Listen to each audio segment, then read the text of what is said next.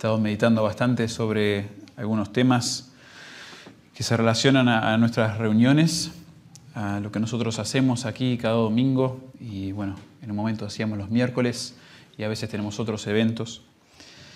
Y me ha bendecido mucho leer sobre la importancia, la importancia de, de lo que hacemos nosotros aquí, en nuestras reuniones. Y no solamente lo que hacemos, sino eh, lo que significa adorar a Dios de forma corporal, de forma comunitaria, que es algo quizás un poco distinto a lo que hacemos nosotros en nuestras casas, eh, aunque debe ser un reflejo de lo que somos individualmente. Pero Dios tiene un propósito muy especial para estas reuniones, para cuando nosotros nos juntamos como iglesia de manera corporal.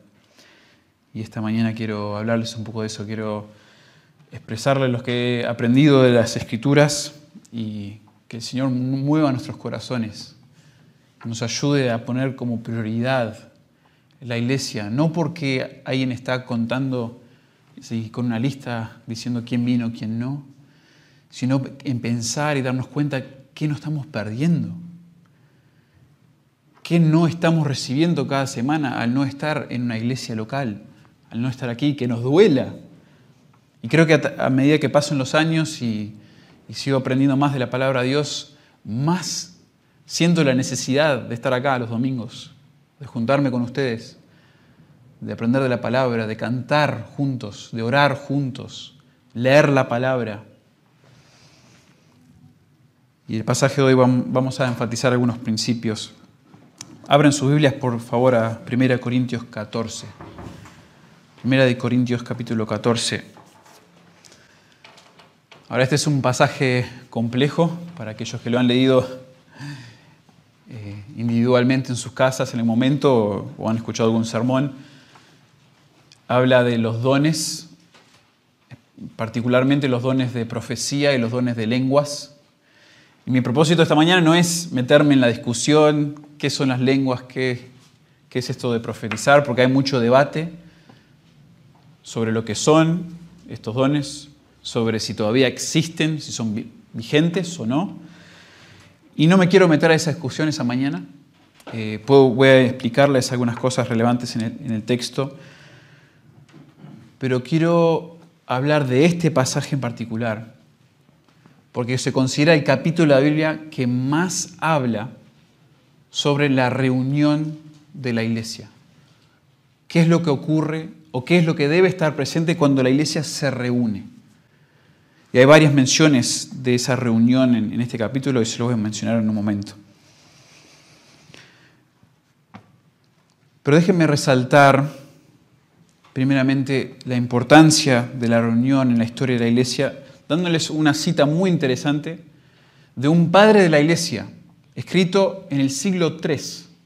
Fíjense, escrito en el siglo III por el padre Cipriano. Dijo esto, no puede tener a Dios por padre quien no tiene a la iglesia por madre. Una cita interesante.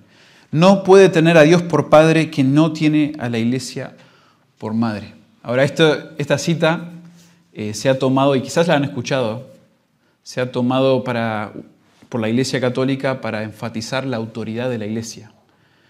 De que, ¿cómo vas a honrar a Dios si no obedeces lo que te dice la Iglesia? Hablando de ellos, ¿no? la autoridad del Papa, los obispos. Pero no creo que eso era la idea que tenía Cipriano detrás de su mención, y de hecho no soy el único. Hasta Calvino, unos siglos después, habla de Cipriano y habla de esta cita y resalta la importancia de lo que dice y expande diciendo esto. Calvino, la iglesia es la madre en común de todos los santos. Ella da a luz nutre y cría hijos para Dios, tanto reyes como campesinos. Y aquellos que descuidan o desprecian este orden eligen ser más sabios que Cristo. Ay del orgullo de estos hombres. Ay del orgullo de estos hombres. Hay un énfasis muy individualista, hermanos, en lo que es la adoración, en lo que es mi relación con Dios hoy? Muchos no van a iglesias, no se reúnen con otros hermanos porque dicen que lo primordial es que yo, es mi relación con Dios y después si me reúno no importa tanto. Esto es un error muy grave. Es un peligro para la iglesia es un peligro para nosotros, para nuestras almas. Y como somos acá una iglesia de familias, con nenes, hermanos, les imploro, es un peligro para sus hijos, para sus nietos. El no darle esta importancia a la reunión, al juntarnos, puede ser un gran peligro para las almas de sus propios hijos. Hablaremos más de eso más adelante. Entonces esta mañana me gustaría resaltar la importancia de que el cuerpo de Cristo se reúna continuamente, que entendamos la prioridad que debe tener la adoración corporal para cada alma, para la tuya, para la de tu familia y también para el hermano o la hermana que está a tu derecha o tu izquierda o al otro lado del salón. Dios edifica su iglesia de manera especial cuando nos reunimos a adorar de manera colectiva. Hermanos, la, la Biblia nos presenta que Dios, su presencia, su instrucción, su consolación, su bendición, se viven de manera especial cuando nos reunimos a adorar con el resto de la iglesia. Es como cuando uno disfruta de, unos, de unas comidas familiares.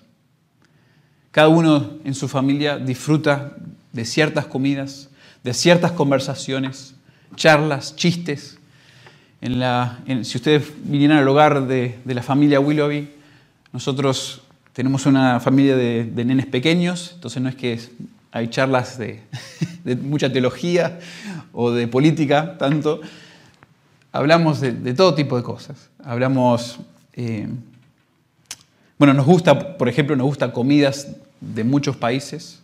Hemos vivido en el exterior, entonces nos gusta probar diferentes comidas.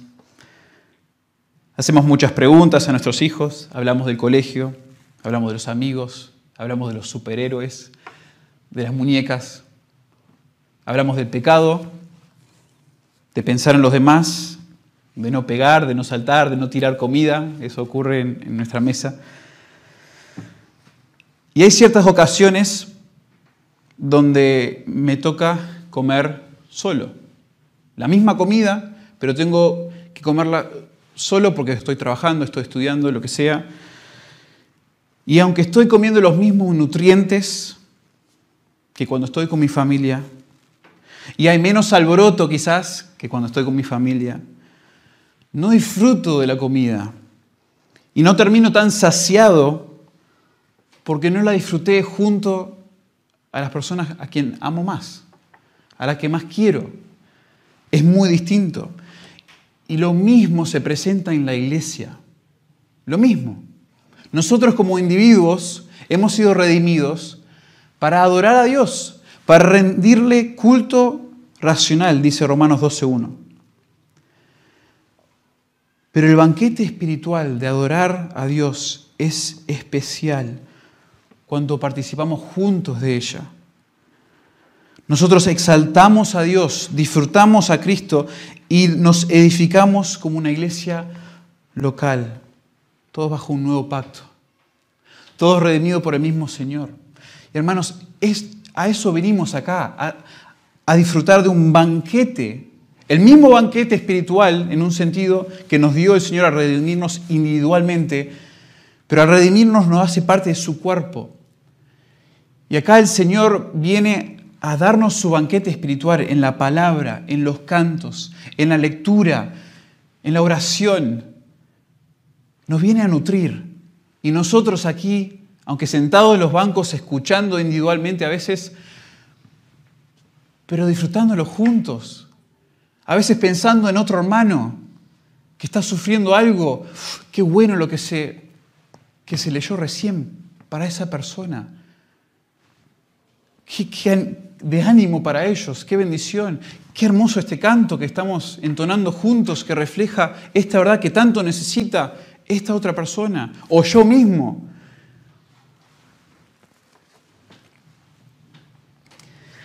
Y hoy vamos a estar en 1 Corintios 14. Y como les mencioné, es el capítulo de la Biblia que más expone lo que debe suceder en una reunión de la iglesia. Déjenme demostrarles con unos pocos versículos por qué esto es tan claro. En el versículo 19, por ejemplo, de este capítulo, dice, pero en la iglesia, prefiero hablar cinco palabras con mi entendimiento para enseñar también a otros que diez mil palabras en lengua desconocida. En la iglesia, hablando de la iglesia local. Solo le quiero demostrar lo que acabo de decir, de que hay un énfasis enorme en estas reuniones. Unos versículos más adelante, versículo 23. Si pues toda la iglesia se reúne en un solo lugar. Fíjense, la iglesia, si es un creyente, eres parte de la iglesia, hay momentos donde te reúnes en un solo lugar, todos juntos. Versículo 26. ¿Qué pues, hermanos? Cuando os reunís, cada uno de vosotros tiene salmo, tiene doctrina, tiene lengua, tiene revelación, tiene interpretación. Y por último, versículo 28. Y, no, y si no hay intérprete, calle en la iglesia y hable para sí mismo y para Dios. Entonces les muestro esto para decir, acá hay un énfasis grande en lo que se hace cuando nos juntamos. Porque hay un momento, o varios en la semana, cuando toda la iglesia se debe reunir. Somos llamados a leer las escrituras, escuchar las escrituras, cantar himnos, participar de la Santa Cena. Todos son mandatos, creo que todos estarían de acuerdo conmigo, en la Biblia, en el Nuevo Testamento. Pero no lo hacemos en un vacío o cuando se nos antoja.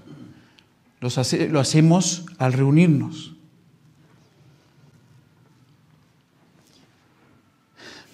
Y una de las razones por la cual nos reunimos, entre otras, es para que nosotros nos hagamos evidentes a nosotros mismos quiénes somos como iglesia. Es como una foto de esa reunión familiar que a veces ciertas personas han tenido, yo he tenido una o dos, con toda la familia Willoughby, nos juntamos, en un momento hace 10 años nos juntamos y había una foto familiar y ahí estábamos todos. Y mirar la foto es, hermoso porque te acordás de tantas cosas. Bueno, nosotros durante la semana nos esparcimos como iglesia, pero llega un momento donde venimos y nos recordamos quiénes somos, a qué nos dedicamos, por qué estamos vivos, qué es lo que el Señor quiere de nosotros. Nos volvemos conscientes de nuestra identidad, de que nosotros somos una comunidad reunidos por la gracia de Dios, dependientes de Dios, y nos reunimos para la gloria de Dios. Y le resalto esto de las reuniones y este énfasis en la reunión, porque en el mismo capítulo que se habla de manera más elaborada sobre el reunirse como iglesia, también se elabora más que en ningún otro lugar la necesidad de edificación. Una de las razones primordiales por la que nosotros nos reunimos aquí es para la edificación. No para propósitos individualistas, no para venir y yo saciarme, yo necesito esto de los demás, yo necesito que me traten así, yo necesito, la edificación de todos, mía y los demás. Y en este capítulo más descriptivo de la iglesia local y de lo que debe hacer cuando se reúne, este tema traza el pasaje, el tema de la edificación de todos los santos. Y rápidamente también les hago mención de eso, les, demuestro, y lo vamos a estar viendo durante el sermón. Pero el versículo 3, por ejemplo, cuando habla de profetizar, dice, pero el que profetiza habla a los hombres para edificación, exhortación y consolación. Versículo 4, el que habla en lengua extraña a sí mismo se edifica, pero el que profetiza edifica a la iglesia. Versículo 5, así que quisiera que todos vosotros hablaseis en lenguas, pero más que profetizaseis, porque mayor es el que profetiza que el que habla en lenguas, a no ser que las interprete, para que la iglesia reciba edificación. Saltando al 12, van a ver al final del versículo para no leerlo todo, procurad abundar en ellos para edificación de la iglesia. Versículo 17, porque tuvo la verdad bien das gracias, pero el otro no es edificado. Y después el versículo 26, ¿qué hay pues hermanos cuando os reunís? Cada uno de vosotros tiene salmo, tiene doctrina, tiene lengua, tiene revelación, tiene interpretación, hágase todo para edificación. Increíble. Fíjense, y quería demostrarle estos detalles para que les muestre en evidencia que estos dos temas, el reunirnos como iglesia semanalmente o varias veces a la semana y la edificación, las tenemos que atar, van juntas. La edificación es gran parte del propósito por el cual tenemos que reunirnos. Y los principios que le voy a dar esta mañana, y vamos a ver tres principios de este pasaje, son todos principios que sacamos de Pablo diciéndole a la iglesia, hagan esto o hagan aquello para ser edificados. Entonces van a sonar, o sea, los principios de Pablo, como debemos edificar, debemos hacer aquello.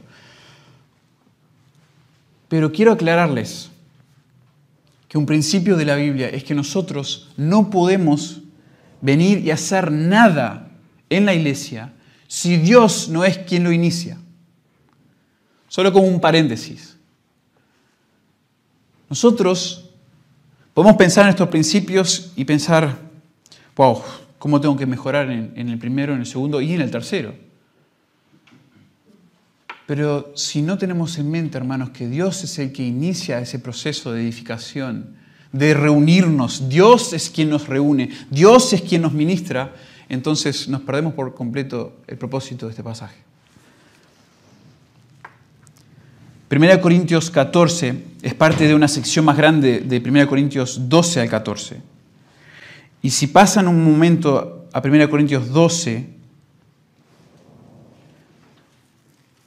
fíjense que este principio que le estoy diciendo en cuanto a Dios iniciando todo este proceso de reunirnos y de edificarnos, dice el versículo 3 del capítulo 12, por tanto os hago saber que nadie que hable por el Espíritu de Dios llama anatema a Jesús, y nadie puede llamar a Jesús Señor, y verdaderamente llamarlo Señor de corazón, sino por el Espíritu Santo. Entonces, iniciando todo este tema de los dones, y los dones que debemos demostrar y usar en la iglesia, y desarrollar y hacerlo en amor, todo eso que se va a tratar en los capítulos 12 al 14, inicia diciendo, ninguno de ustedes puede llamar a Jesús Señor y mucho menos servirles con estos dones y tener estos dones si el Espíritu no obraba en ustedes primero. Un autor muy conocido escribe sobre, la adoración y dice, Dios no es solo la audiencia principal de nuestra adoración. Eso a veces, no sé si lo han escuchado, nosotros adoramos a la audiencia de uno, solo a Dios, lo cual en sí es un buen principio. No estamos acá para complacer a los hombres. Pero no solamente nosotros adoramos a Dios, sino que por su palabra y espíritu también Él es el verdadero maestro el verdadero cantante y el verdadero adorador. El que nos ayuda o nos capacita a nosotros para adorar, para orar, para cantarle al Señor, es Él. Eso como un paréntesis. Pero ahora metámonos al pasaje de 1 Corintios 14 y veamos estos principios. Hermanos, pensemos a medida que los vemos, que meditamos en estos principios, pensemos personalmente, ¿cómo estoy yo pensando en la iglesia? ¿Cómo he pensado en cuanto a las reuniones? La importancia de ellas. A veces, si soy honesto, me cuesta a veces pensar cuáles son las distinciones, qué es lo que disfruto mucho más aquí en la iglesia que lo que disfruto del Señor en mi casa. Veo una gran distinción. ¿Y cuál es esa distinción? Porque a veces se centra mucho en que, bueno, recibo mucha atención. Los hermanos vienen, me abrazan, me, animan con, sus eh, sonrisas, y, lo cual es lindo, es una bendición ver a otros hermanos. pero es mucho más profundo que eso. Y a reunirnos como iglesia corporalmente para adorar al Señor, hay unos principios muy importantes que debemos tener en cuenta. Y el primero es este, hermanos. Dios, y lo pongo así de esta manera para enfatizar que Dios es el que edifica. Dios edifica su iglesia cuando sus miembros se reúnen no solamente por el bien propio, sino por el bien de los demás. Dios edifica su iglesia cuando sus miembros se reúnen no solamente por el bien propio, sino por el bien de los demás. Versículos 1 al 4. Leamos ahí el versículo 1, dice, seguid el amor, seguid el amor y procurad los dones espirituales, pero sobre todo que profeticéis, porque el que habla en lenguas no habla a los hombres, sino a Dios, pues nadie le entiende, aunque por el Espíritu habla misterios. Pero el que profetiza habla a los hombres para edificación, exhortación y consolación el que habla en lengua extraña a sí mismo se edifica, pero el que profetiza edifica a la iglesia. Muy interesante. Y en un momento les, explico el tema de las lenguas, de profecías brevemente. Pero fíjense que aquí empieza el versículo 1 con seguid el amor. Y esto conecta, para aquellos que conocen un poco de 1 Corintios, con el capítulo anterior. 1 Corintios 3 es, el capítulo del amor. Pero está en este gran, esta gran sección del 12 al 14, donde Pablo comienza en el 12 diciendo, estos son los dones espirituales que ustedes, que hay en la iglesia, pero que ustedes están mal usando, porque lo hacen para exaltarse a sí mismos. Ustedes desean los dones que son los más lujosos, los que más resaltan, y exaltan algunos dones por encima de otros, lo cual es ilógico. Si somos parte todos de un cuerpo, no está bien pensar así. Y el 13, capítulo 13, es como un paréntesis en ese argumento, del 12 a 14, y Pablo habla del amor, porque dice, ¿qué importa? ¿Qué importa si te luces de la manera más increíble más exaltada, más exagerada, y no tienes amor. Porque si no tienes amor, no vale de nada el don que tengas, lo que demuestras, lo que digas, lo que puedas hacer. Lo que vale es el amor. Y basado en esa descripción elaborada, hermosa de lo que es el amor verdadero en la iglesia, Pablo ahora continúa el argumento. Dice, basado en lo que le dije recién, Seguid el amor. Piensen en este tema de los dones y cómo servirse en la iglesia entre hermanos con esta descripción del amor en mente. Y eso es lo que elabora Pablo en el capítulo 14. Y aquí hay un contraste clave en estos primeros cuatro versículos de 1 Corintios 14 entre profetizar y hablar en lenguas. Y como les dije al comienzo, no me quiero meter en toda la discusión de qué es esto y si todavía es vigente. Pero fíjense que hay un contraste aquí. Porque dice el versículo 2, o perdón, la, la segunda mitad del versículo 1, y procurad los dones espirituales, pero sobre todo que profeticéis. Porque que habla en lenguas no habla a los hombres, sino a Dios, pues nadie le entiende, aunque por el Espíritu habla misterios. El tema profecía es un tema muy debatido. ¿Qué es lo que Pablo está explicando acá? ¿Qué es lo que está ocurriendo en la iglesia?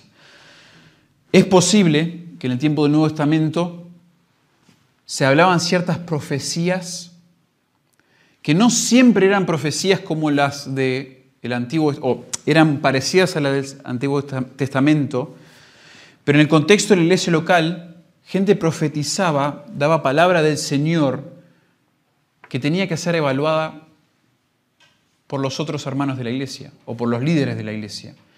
Y el Señor usaba en esa, en esa etapa de la iglesia, en ese momento, esta palabra de profecía, de instrucción, de enseñanza, para que los hermanos escuchen instrucción del Señor, sustancia de Dios, reflejando lo que ya se había dicho en el Antiguo Testamento y lo que dijo el Señor Jesucristo, para que ellos crezcan como iglesia. Y lenguas, otro don espiritual que Dios dio en, esa etapa de la iglesia, es mi convicción, y no ahora, eran para manifestar el poder de Dios. En un momento que la iglesia está comenzando y el mensaje de evangelio está siendo predicado, Dios le da dones a ciertas personas para hablar en idiomas, porque esa es la palabra ahí, lengua quiere decir idioma, no solo eh, murmurar o palabras que no tienen sentido, sino idiomas.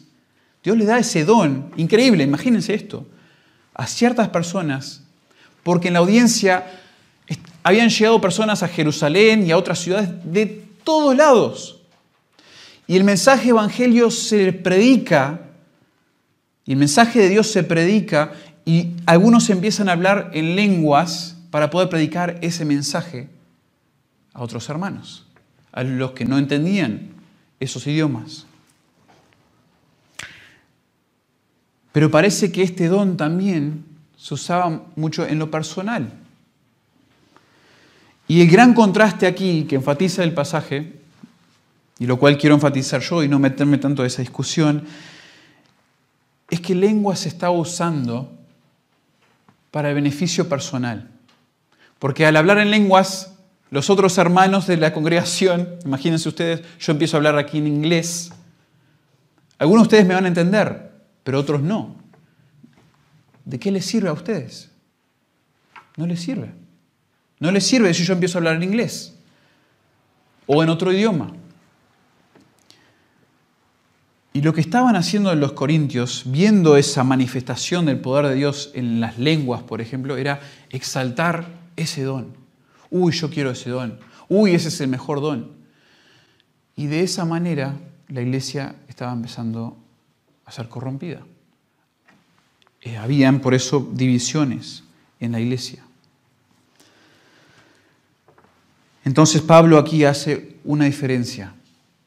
Y sé que estoy explicándole un poco en algo que nosotros no, tenemos tan, eh, tan, claro en nuestra congregación, no, no tenemos esos dones, no los, no los ejercitamos de esa manera. Pero el énfasis acá para Pablo es que hablar en lenguas es para alguien o se usaba para hablar a Dios y para edificarse a sí mismo. Para hablar a Dios y para edificarse a sí mismo.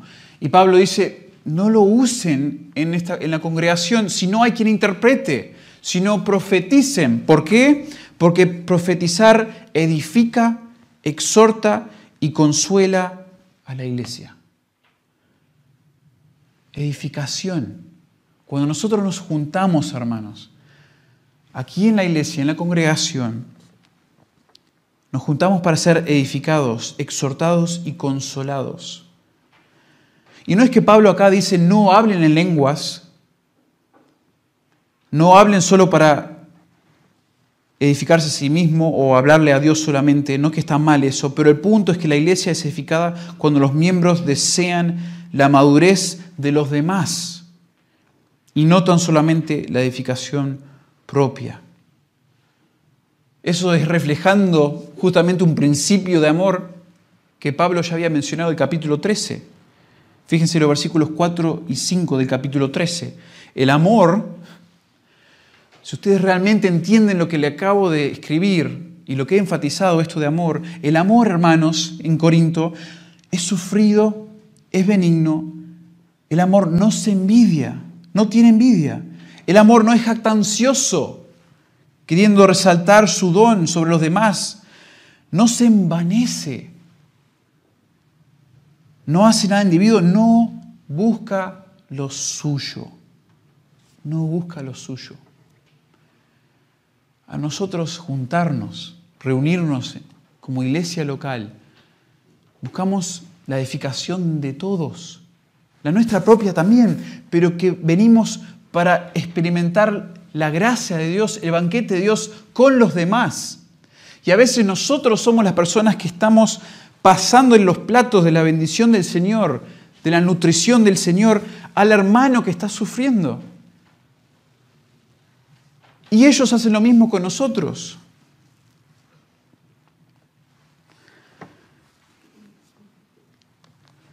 Y solo para aclarar este tema de la edificación, ¿qué es lo que Pablo está diciendo aquí? Bueno, la palabra en sí, ya les dije, está a través del capítulo y es como que lo divide en partes. Pero es un término de la construcción, eso quizás es obvio para ustedes acá escuchando. Cuando piensan en edificar, piensan, y tenemos muchos acá que trabajan en la construcción, eh, y eso quizás hasta ayude en esto. Y tiene en la Biblia ese sentido de construir, se usa esa palabra para hablar de construcción de, edificios seculares, del templo, muchos usos de esa manera.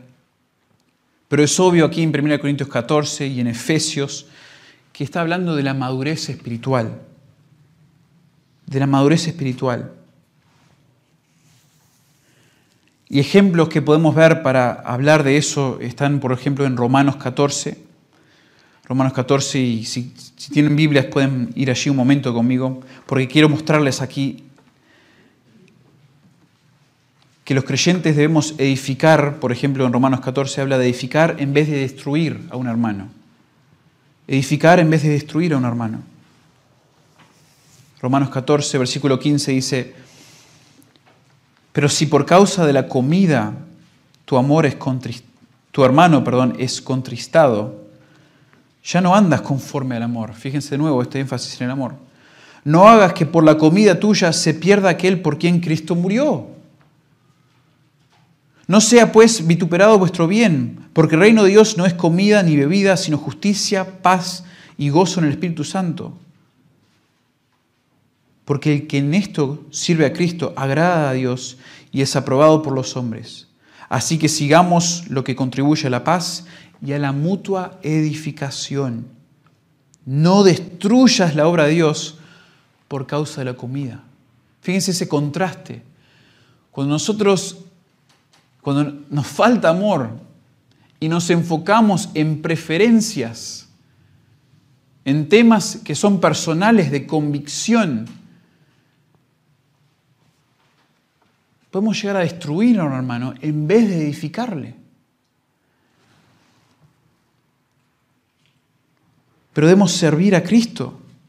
No hagas que estas cosas sean razones por las que destruyes a un hermano, sino que busquemos la paz, la mutua edificación, la justicia, lo que es correcto. También en Efesios capítulo 4, versículos 15 y 16, también usa esta misma expresión de edificar ¿Qué es lo que significa edificar? Dice Efesios 4, 15 y 16, medio entrando al medio de, de la idea allí, sino que siendo la verdad, siguiendo la verdad en amor, fíjense que es terminología muy parecida a lo que tenemos en 1 Corintios 14, crezcamos en todo en aquel que es la cabeza, esto es Cristo. Entonces aquí, en vez de un edificio, tiene la idea, la iglesia es un cuerpo. Y Cristo es la cabeza de ese cuerpo. Cristo, de quien todo el cuerpo, bien concertado, dice el versículo 16, y unido entre sí por todas las coyunturas que se ayudan mutuamente según la actividad propia de cada miembro, recibe su crecimiento para ir edificándose en amor. Fíjense que es paralelo a la idea de que un cuerpo, siendo nutrido, crece dependiendo de las otras coyunturas, va creciendo un cuerpo que le falla ciertos órganos, ciertos miembros, no crece apropiadamente. Pero a medida que es nutrido, crece junto a ese cuerpo. Y aquí la idea de edificar, justamente otro, otra imagen, está puesta con esa idea. Entonces en amor nosotros estamos edificándonos mutuamente, estamos poniendo ladrillos espirituales en nuestro crecimiento espiritual a medida que buscamos al Señor, oramos, dependemos de su gracia, pero también nos toca a veces ser parte del proceso de poner ladrillos en la casa del otro, en la vida espiritual del otro. Tengo unos amigos que están por construir casas Son hermanos y van a construir las casas juntos. Y las casas van a ser iguales, iguales, iguales. Y van a construirlos juntos. Y me pareció una ilustración interesante porque van a, las casas van a estar una casi pegada al otro. Y uno va a estar involucrado en la construcción de la casa del hermano y, y lo opuesto. Y eso es la idea, hermanos, muchas veces de esto de edificar, de edificarnos mutuamente. No vengo solo para ser edificado yo, sino vengo a edificar también los demás. Y por, al edificar a los demás, yo también soy edificado. Y esto va en contra de esa mentalidad individualista de la adoración. Un autor usó esta ilustración para hablar de esta edificación mutua. Dice, simultáneamente, nosotros en la iglesia, los miembros, somos doctores y pacientes en el hospital de Dios. Cuidamos de las heridas de los demás y a la vez que estamos ahí poniendo la bendita al hermano, recibimos el medicamento necesario para las necesidades de nuestra propia alma. Qué hermoso eso, hermanos. Qué hermoso ser parte de esta edificación mutua. De que yo vengo aquí, sí, con mis luchas, sí, con mi afán, sí, con mi sufrimiento, pero al lado tengo un hermano que también sufre. Y yo le ministro a él y él me ministra a mí de diferentes maneras. Pero si me enfoco de esa manera, eso edifica la iglesia de Dios. El pasaje resalta lo que debemos hacer al reunirnos, de ser conscientes de la edificación de los demás. Y la implicación es que nosotros necesitamos reunirnos porque necesitamos la edificación mutua. Nuestra adoración corporal, nuestras reuniones deben socavar el egocentrismo, hermanos. Y yo les comparto esto siendo, siendo papá, siendo esposo, siendo un hombre que tiene que trabajar. Hermanos, a mí se me presentan, a mí, a mi familia, a mi esposa, se nos pueden presentar mil excusas, mil razones por la cual no estar en la reunión, no conectarnos, no estar allí. Cada etapa de la vida tiene excusas perfectas para pensar en uno mismo y a veces pensar solo en su familia. Para mí como papá de nenes pequeños es un gozo ser un papá de nenes pequeños, pero por momentos es cansador. Es mucho trabajo preparar a los nenes para la salida de ir a la iglesia. Tenemos cuatro. Los cuatro salen corriendo cuando queremos prepararlos para ir a la iglesia. Y demora y cansa a veces. Pero el esfuerzo que ustedes hagan para estar en la reunión va a ser para su edificación y la edificación de otros. Porque lamentablemente, y esto lo digo a modo de aplicación para sus familias, cuando nosotros empezamos a introducir excusa tras excusa para no estar, aunque estemos generalmente en la iglesia, pero cuando las excusas se presentan y le damos prioridad a varias excusas sobre el estar en la iglesia, nuestros hijos lo captan. Yo veo a nenes captándolo. Y a veces ellos empiezan también a excusar por qué no quieren estar. Y cuando sean más grandes, la norma no es que ellos mejoren lo que nosotros hacemos, hermanos. La norma es que ellos aflojen aún más. Ese es el corazón del pecador. Qué importante darle prioridad al estar allí, al reunirnos. Y nuevamente, no, no porque alguien está allí esperando quién está, quién no está. Si le llaman entre semana, si yo le llamo otro anciano, un hermano de la iglesia, no debe ser porque, ¿por qué no estabas? ¿Qué, tenías que era más importante? No es eso. Es, no te pierdas de esto. Cuidado, estemos aquí, esto es una prioridad que intentemos acomodar nuestras agendas, nuestras actividades, los deportes, todo en lo posible alrededor de la iglesia. Porque es central para nuestra vida espiritual, individualmente, para mi esposa, para mis hijos, para cada uno de nosotros. Entonces Dios edifica su iglesia cuando sus miembros se reúnen, no solamente por el bien propio, sino por el bien de los demás. El segundo principio que vemos aquí, y estos son más cortos, Dios edifica su iglesia cuando sus miembros se reúnen para escuchar y compartir con claridad las verdades de Dios. Les repito porque es, estoy queriendo reflejar lo que dice ahí el texto, es un poco largo. Dios edifica su iglesia cuando sus miembros se reúnen para escuchar, pero también compartir con claridad las verdades de Dios. ¿Y por qué es este un principio aquí? Porque Pablo en el versículo 5, y se los leo y después le explico, dice, así que quisiera que todos vosotros hablaseis en lenguas, pero más bien, pero más que profetizaseis, porque mayor es el que profetiza que el que habla en lenguas, a no ser que las interprete para que la iglesia reciba edificación. Pablo dice que es mejor profetizar que hablar en lenguas, a menos que se interprete. ¿Por qué?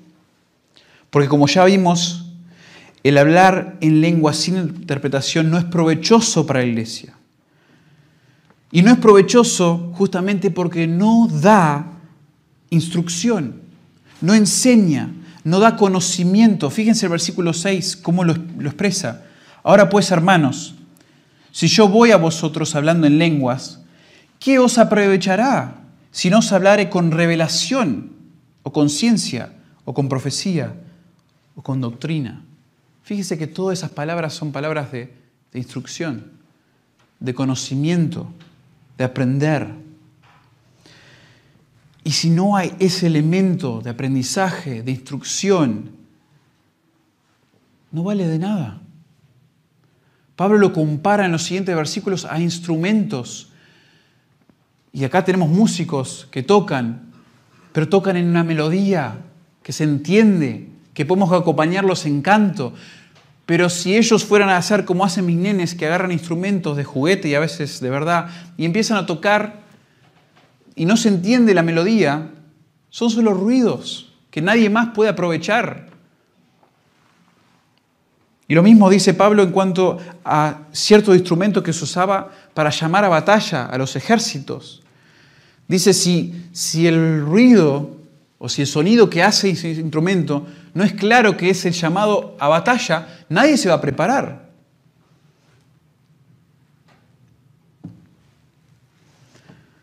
La persona que habla en lenguas, aún con buenas intenciones, dice Pablo, estaba hablando al aire, dice en el versículo 9, porque comunicaba en otros idiomas desconocidos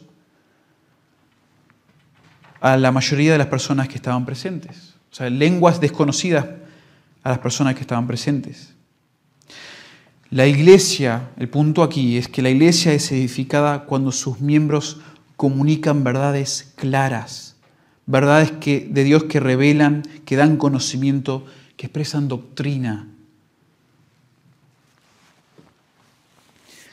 Y esto está pasando en el primer siglo, ahí con la iglesia primitiva, en la iglesia de Corinto, pero es un problema que hemos tenido a través de la historia. O sea, unos siglos después, ya la iglesia católica empieza a hablar en, idiomas, usar o leer y enseñar idiomas que la gente mismo no entendía.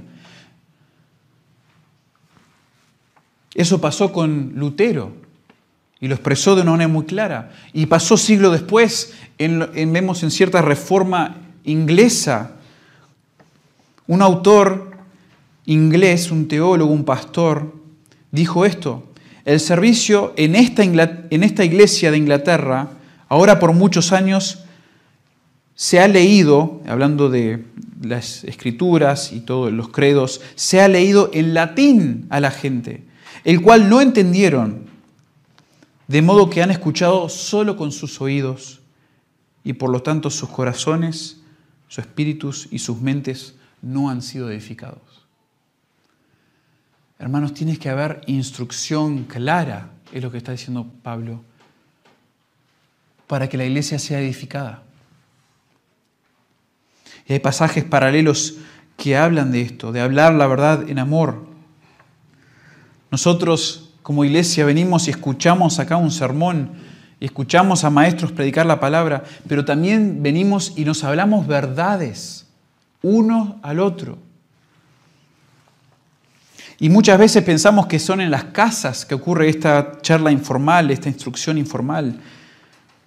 Pero la reunión de los hermanos, la reunión general, es uno de los contextos primordiales donde ocurre este tipo de discipulado, de hablar la verdad en amor, donde los creyentes hablan la verdad unos a otros. ¿Y cómo sucede eso? Cuando leemos las escrituras juntos, cuando cantamos himnos juntos que reflejan verdades, cuando afirmamos predicaciones, cuando oramos juntos, cuando compartimos la Santa Cena juntos. Todo eso lo estamos haciendo de manera colectiva o lo debemos ver de esa manera.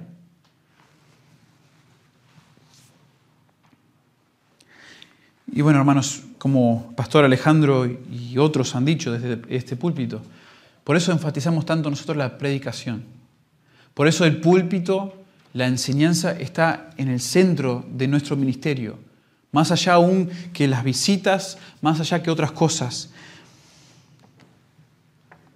Porque nosotros entendemos que tanto nosotros como ustedes debemos anhelar la enseñanza de la palabra más que cualquier otro ministerio de la iglesia.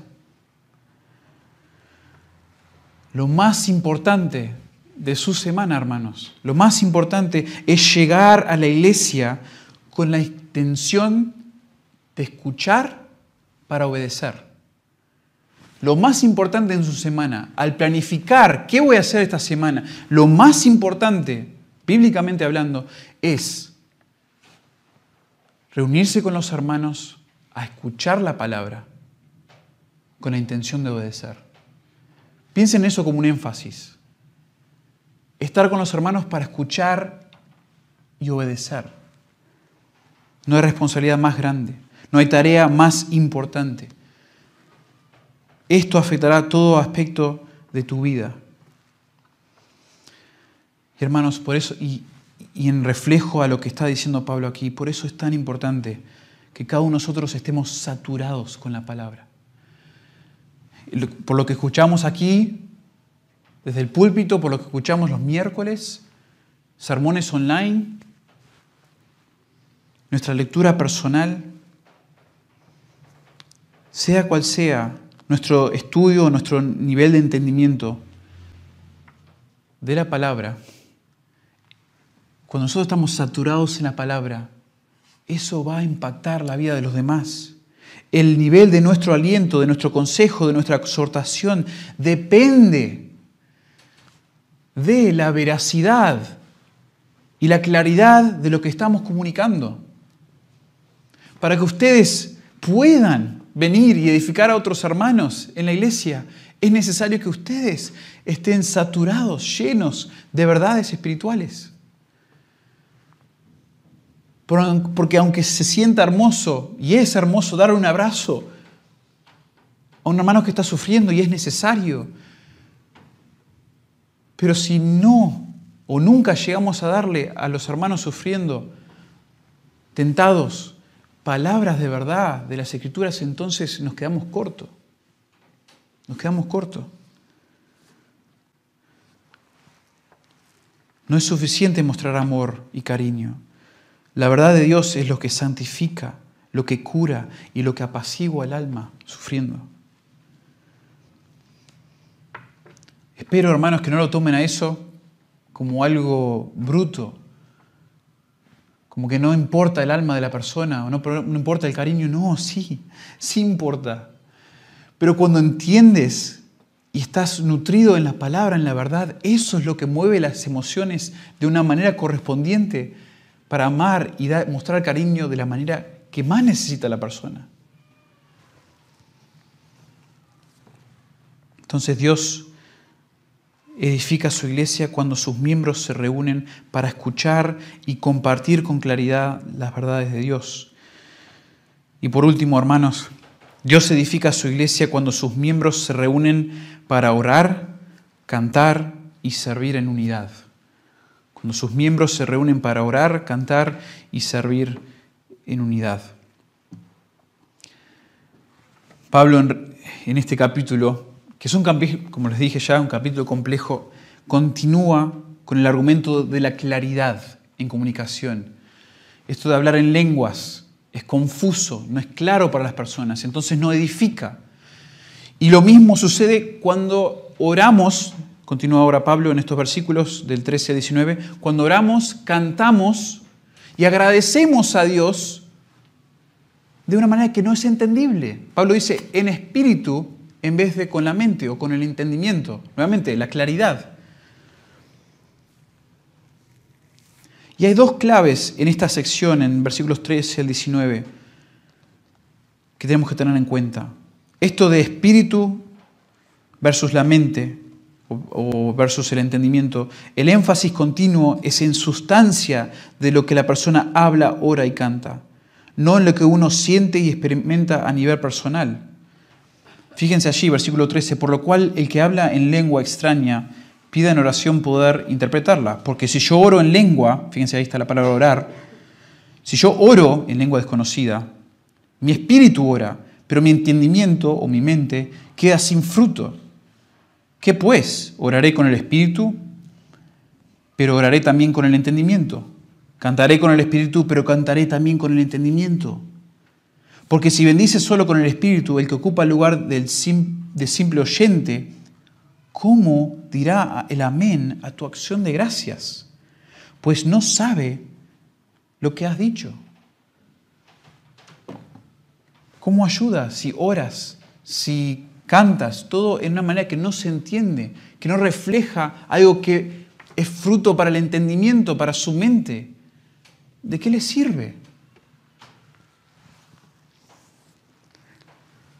Las expresiones de adoración a Dios son para el aprecio mutuo de todas las personas. Estas nos unen en el Señor y al expresarlos corporalmente, el Señor nos exhorta, nos edifica, nos consuela juntos. Hay varios paralelos aquí, hermanos. Eh, les menciono dos. Me encanta este concepto y quizás Quizás soy un poco subjetivo porque me gusta la música, me encanta escuchar los instrumentos. Cuando hay buenos músicos, buena música, me da escalofríos, me pone el pie de la gallina. Pero más aún,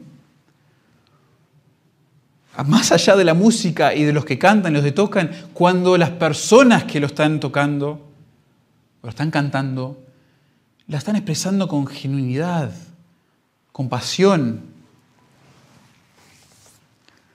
Miren la importancia de cantar, de orar, reflejada en otros pasajes. Efesios 5, 19 dice, no os con vino, en, lo cual hay disolución, antes bien sellado del Espíritu, hablando entre vosotros con salmos, con himnos y cánticos espirituales, cantando y alabando al Señor en vuestros corazones, dando siempre gracias por todo al Dios y Padre en el nombre de nuestro Señor Jesucristo.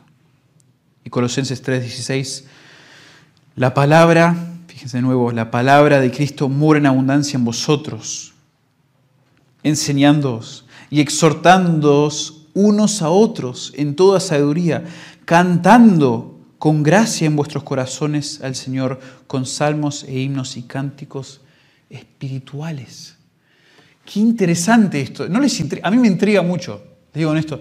A veces yo no logro entender la dinámica de cómo un canto de cantar juntos realmente me edifica, de la misma manera que yo a veces leo la palabra o oro personalmente.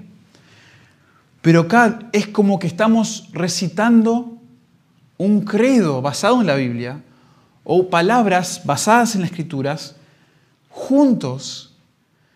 Y de alguna manera eso nos llena, nos edifica, nos anima mutuamente. Nuestro tiempo de oración y de canto no es para que uno o un grupo de personas se luzcan ante los demás. Cuando uno ora, oramos todos afirmando la petición, la intercesión, la oración. Y cuando una persona nos dirige en alabanza, es solo, solo está ahí por, el orden, para, para mantener el orden, como también enfatiza 1 Corintios 14 más adelante pero todos nosotros somos el coro que expresa verdades hacia Dios y hacia los demás. Yo no sé si han experimentado los cantos, la oración de esa manera. Espero que sí. Yo recuerdo varias ocasiones de cantar himnos y sentir el gozo de estar cantándolo junto a hermanos que estaban pasando dificultades. O en algunos otros casos no estaban pasando dificultades, pero como que unánimes, uno al lado del otro, empezamos a cantar y las verdades de los himnos nos, miramos entre nosotros y, era una persona que apenas, o sea, conocía, pero no éramos tan cercanos. Y cantando, me acuerdo, en la universidad, cantando el poder de la cruz. La verdad, de ese himno nos impactó a los dos. Y solo con una mirada me di cuenta que él estaba a punto de llorar. Y nos miramos mutuamente. Nos estábamos en una universidad conservadora donde no, no había mucha expresión, digamos.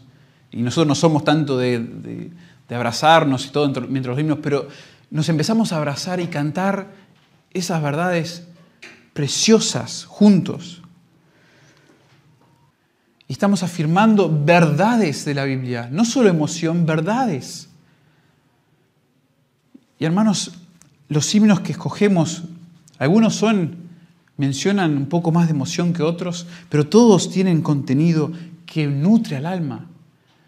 Y qué hermoso que vengan y que canten juntos y edifiquen a otros por la manera que cantan. Y yo no estoy diciendo que empiecen a gritar para que otros lo escuchen, pero canten, aunque, no les, aunque les cuesta, aunque les sea difícil a veces entonar, canten. Canten al Señor, no para distraer, no distraigamos a ninguno más, pero de vez en cuando vean también cómo otros lo disfruto. Yo lo puedo disfrutar de una manera especial porque yo los dirijo y a veces veo sus caras.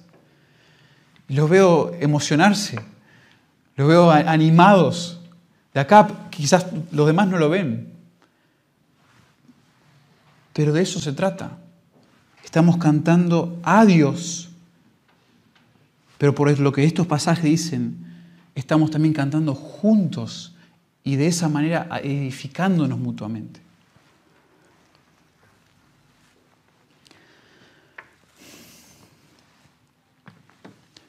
El Señor nos llama a reunirnos como iglesia. Y no es, o no lo debemos ver, aunque todos luchamos con la pereza, no es solo un mandato, no es solo un requisito, es, es una bendición. Es una bendición venir ante el banquete que el Señor ha preparado y que los líderes quizás ayuden a preparar y tenemos que seguir mejorando cada vez más nosotros en eso, pero el Señor es el que nos da el banquete. Los líderes puede ser que preparen eso de alguna manera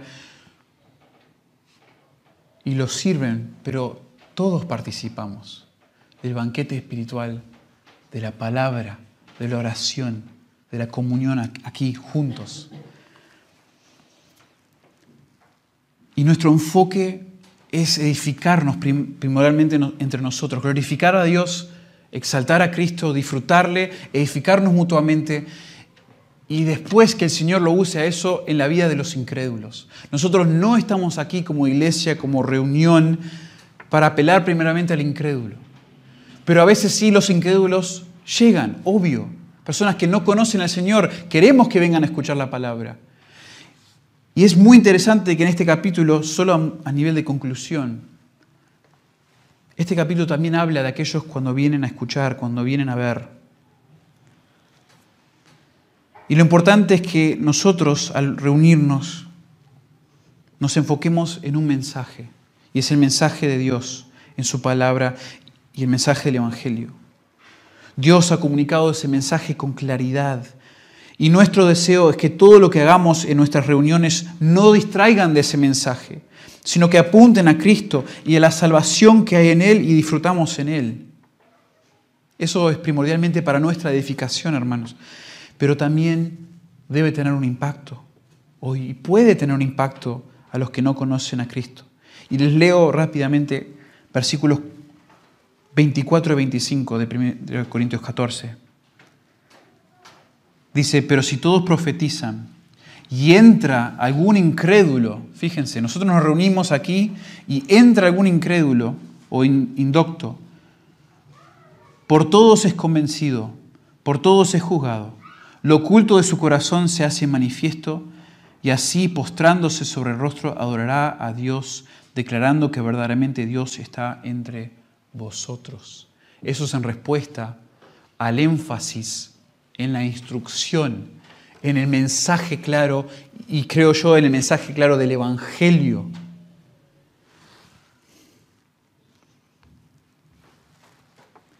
Es nuestra convicción que todo lo que hacemos no es para acomodar a los que no conocen a Cristo, pero nuestro deseo es que esas personas que entran por las puertas sean impactadas por la instrucción del Evangelio. Hermanos y personas asistentes que todavía no conocen a Cristo, ese mensaje, ese mensaje que queremos que nosotros todos los días estamos queriendo estudiar, conocer mejor como creyentes, para ser edificados nosotros, para dar gloria a Dios y edificar a los demás. Ese mensaje en el cual nos enfocamos y es el centro de nuestras reuniones, al cual queremos apuntar y predicar y enseñar y ministrar claramente. Queremos que ese mensaje del Evangelio impacte sus vidas, que sean impactados por Dios, el creador de todo lo bueno, que sean impactados por la realidad de su pecado, el pecado que entró al mundo por un hombre y por una mujer, y es lo que domina la vida de toda persona sin Cristo. Dios es el creador y Dios es santo. Y cuando el pecado entra al mundo, su creación, los hombres, las mujeres, fueron corrompidas por el pecado. Y ya tuvieron que ser separados de Dios por su pecado, por su propio pecado, separados de Dios. Porque Dios es santo y no puede, no puede relacionarse con el pecado, con lo inmundo. No puede hacerlo. Pero lo más impactante es lo que sucede a raíz de eso, que Dios en su amor se encarna en la persona de Cristo y paga el precio de nuestros pecados muriendo inmerecidamente en nuestro lugar. Él siendo santo y perfecto, muere en nuestro lugar. Pero al morir, y por ser santo y perfecto, su sacrificio y su resurrección conquistaron el poder de la muerte. Y dio vida eterna a todos los que confían en Él y a todos los que creen en su sacrificio por sus pecados. Pero para recibir su obra, debes estar convencido de que esto es verdad y debes confesar, como dice aquí, lo oculto de tu corazón Debes postrarte, como dice Pablo, ante Dios en arrepentimiento y adorar al único Dios que te puede salvar. Esa es la única manera que llegas a ser parte de esta comunidad, de esta iglesia. Y la única manera que llegas a conocer a Dios y relacionarte con tu Creador. Hermanos, que esto sea, que esto sea el mensaje en el cual nos enfocamos, día tras día, individualmente buscando a Dios en lo personal, pero anhelando también estar juntos, cantar juntos, orar juntos, porque de una manera especial Dios nos bendice, Dios nos ministra, Dios obra en nosotros, de manera que no lo podemos hacer individualmente. Y de esa manera, cuando nosotros somos edificados y crecemos en santificación, en semejanza a nuestro Señor, Dios nos está preparando para cuando Él venga y nos lleve. No vamos a llegar a la perfección en esta vida, pero es lo que Dios usa para edificarnos. Juntarnos acá, muy importante. Y cuando somos unidos en espíritu y nos edificamos mutuamente, ahí el mensaje del Evangelio es claro para los de afuera. Así es como nosotros ministramos lo de afuera, no acomodando todo aquí adentro para que ellos vengan y quieran venir. No, enfatizando la instrucción, la palabra, y el, y el obedecer la palabra y después ser la luz para el mundo que no lo conoce. Que el Señor nos ayude en esto, hermanos. Padre, te damos gracias por tu palabra. Gracias por la claridad que hay en ella, Señor, aún en un pasaje complicado y difícil como este.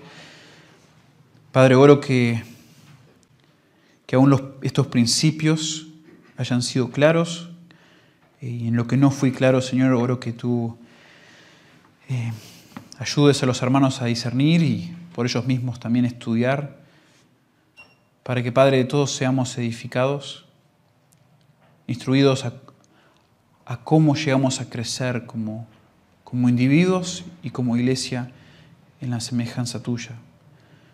Señor, ayúdanos a recordar durante la semana la prioridad de reunirnos y cómo tú obras, tú bendices, tú ministras a cada uno, a nosotros, cómo tú pones delante de nosotros tu banquete espiritual al juntarnos, al cantar, al escuchar, al orar, al participar de la Santa Cena, al ofrendar, todo eso, Señor, es un banquete espiritual para nuestras almas y tenemos la oportunidad de hacerlo juntos disfrutarlo de una manera tan bendita, Señor. Gracias, Señor, por tu paciencia con nosotros. Eh, ayúdanos a no ver esto en, de manera legalista, sino como una gracia tuya, como una gracia de la cual podemos disfrutar y debemos para bien nuestro, para bien de nuestras familias, para aún la exaltación de tu persona y de tu reino. En el nombre de Jesús oramos. Amén.